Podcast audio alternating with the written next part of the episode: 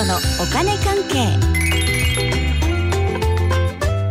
この時間はお金についていろいろな話題を教えていただきます。ファイナンシャルプランナーで社会保険労務士の川辺典子さんです。よろしくお願いします。はいよろしくお願いします。先週はリスキリングというね学び直しということにおお話をお伺いしました。今日はどんなお話でしょうか？はい今日はですねうんあのね悪いこと。悪いことはねやめようとはい、そういう話ですよね。うん、はあ、これね家族とかにもねしっかり伝えてほしいなと思ってます。悪いことはやめよう。さあそうだ。ねどういうことですか？いやこれねあのまあ最近パラパラとあるんですけどね回転寿司チェーンでね。あったじゃないですか。若いお客さんによる迷惑行為の動画。ありました。それがね SNS でアップされて、って問題になってというね、うんうん、いやあれはねちょっとほんときついですよね、うん、あれきつい。いや本人とね保護者がこう謝罪に行ったそうですね、はいそうですね、うん、でもねこれはね子供がやったことだからでは済まないようですよ、うん。会社の方でもねもう警察に被害届を提出していて、うん、で刑事民事両面から厳正に対処っていうことを公表してますから、うん、そうですね、うんこれどうです若いね本人にとっても親御さんにとってもね、うん、で2人の今2人っていうかまあもういろんな人の今後の人生においても、うん、金銭的な面においても大変なことになりそうですね。そうですよね、うん、いろんな意味でっていうことですよね。うん、でまたこの SNS で拡散っていうのが、その会社にとってもダメージになるでしょうし、この辺がやっぱ昔とは違いますよね。本当にそうなんですよ。でこの回転寿司チェーンはねあの上場会社のグループ企業なんですよね。でその株価が1日で145円も下落しまして、はい、時価総額にして168億円の損失っていう計算。これが SNS にねアップされたっていうことにも私は注目してます。ね、うん、これ私もこの数字は見ましたけど、うん、株価のお話ってことですね。これちょっと難しい話ですね。うんまあそうなんだけどこの際なんでねこれ一体どういう意味なの、はい、っていうのをね、勉強してもらっていいです？松田さん。はい、ね。まずね株価が145円も下落の株価はいいですよね。はい大丈夫です、株の市場でね売り買いする時のお値段で、うん、売り手と買い手がいるじゃないですか。需要と供給でね値段は動くよっていうその株価ですね、はい、その株価が145円下落っていうのはね、うん、まあ大きいですよね、うん、でこの回転寿司の経営がこれはちょっと厳しくなるかもななんて予想して売りたい人が増えたりっていう可能性もありましたよね。そうですよね。これでも会社が悪いことをしたっていうわけじゃないのにですもんね。本当そうですよね。たまにね会社が悪いことして下落とかはありますけど。まああーってなりますけど。ね、はい、これはね本当そうですよね。はい、で株価はいいとしてね。はい、じゃあ問題の時価総額ってやつ。うん、これいきましょう。はい。まあ平たく言いますけどね、はい、例えばですよ、はい、今会社を解散って言って、はあ、でまあ解散っていうかどこかの大金持ちに売りますとかするとするじゃないですか。はい、でその時いくらで売れるのっていうイメージ。ああーなるほど。うん、で実はあの計算も難しくなくって、はい、その時の株価に発行されている株の数これを掛け算するだけですよ。あそうなんですね。そう。でその株の数っていうのはもう公表されてますから。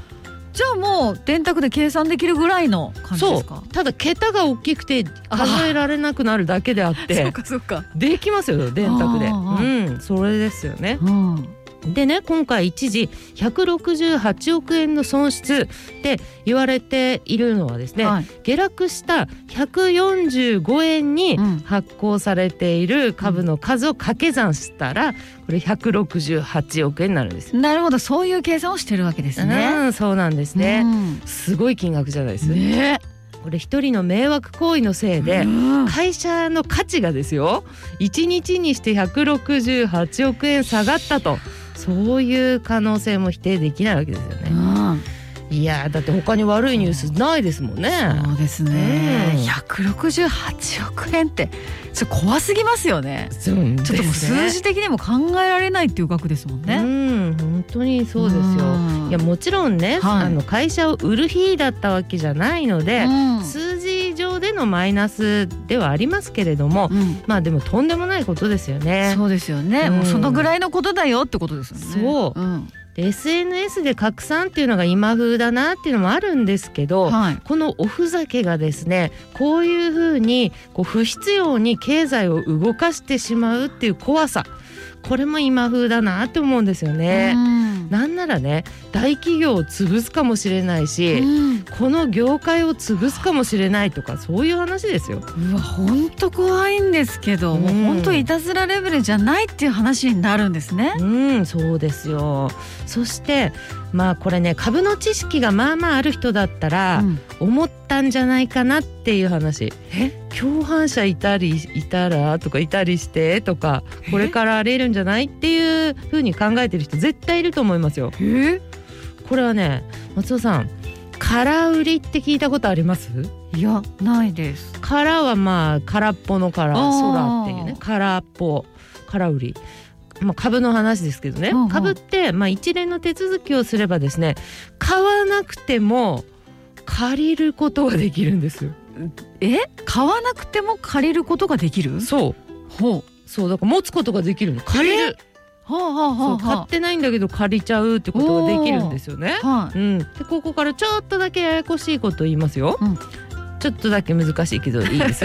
はい。まず若干の集中力でね。集中します。うん、じゃあ借りた株、借りた株を株の市場でね売るんですよ。お借りた株売れるんですね、うん、そうまあ借りて持ってるわけですから。そうかそうそうそれ売るんですよ、うん、例えば株価が100円の時に100株売りました、うん、そしたら 100×100、うん、で1万円手に入りますよね、この掛け算いいですか、うん、100円かける100株1万1万、うん、借りた株であろうとも100円で100株だから普通に掛け算しましたよで1万円ってことですね。そうですそうです、うんうん、でその後下落して株価が50円になったとしますよ。はい。下がりました、うん、そう。そこでねまた市場に行くわけですよ。ほう。100株買うんですね。はい、でかかるお金は株価50円かける100株だから、うん、支払うお金は掛け算して？5,000円？そうそうそう5,000円なりとなるわけですね。はでさっき借りた100株は返せばいいじゃないですか。そしたら貸し借り終了ですってなるわけですね。はでこの人いいですか、はい、1万円お金が入ってきて最初に、はい、うん、そして5,000円出ていったので、うん、収支は5,000円のプラスです。という感じで借りた株を売っててあのあ借りた株を売ってっていうか借りた株を使って市場で売るそして下がったら安くね下がったら買うっていう売買のやり方普通は買ってから売るんだけどそうじゃなくて売ってから買うっていうねそうこういうやり方のことを空売りっていうんですよ。へこれはね下落するなと思ったらやるような売買の方法ってことですよね。そうですよ。はあ。ね。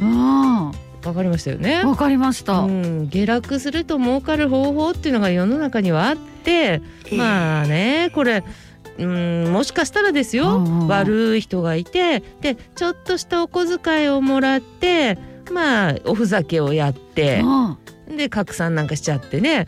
で誰かが後ろで大儲けするみたいなこともありえるわけですよ。えー、最近の特殊詐欺。こういうものもお小遣い程度の感じでやってる人と元締めがいたりするじゃないですか。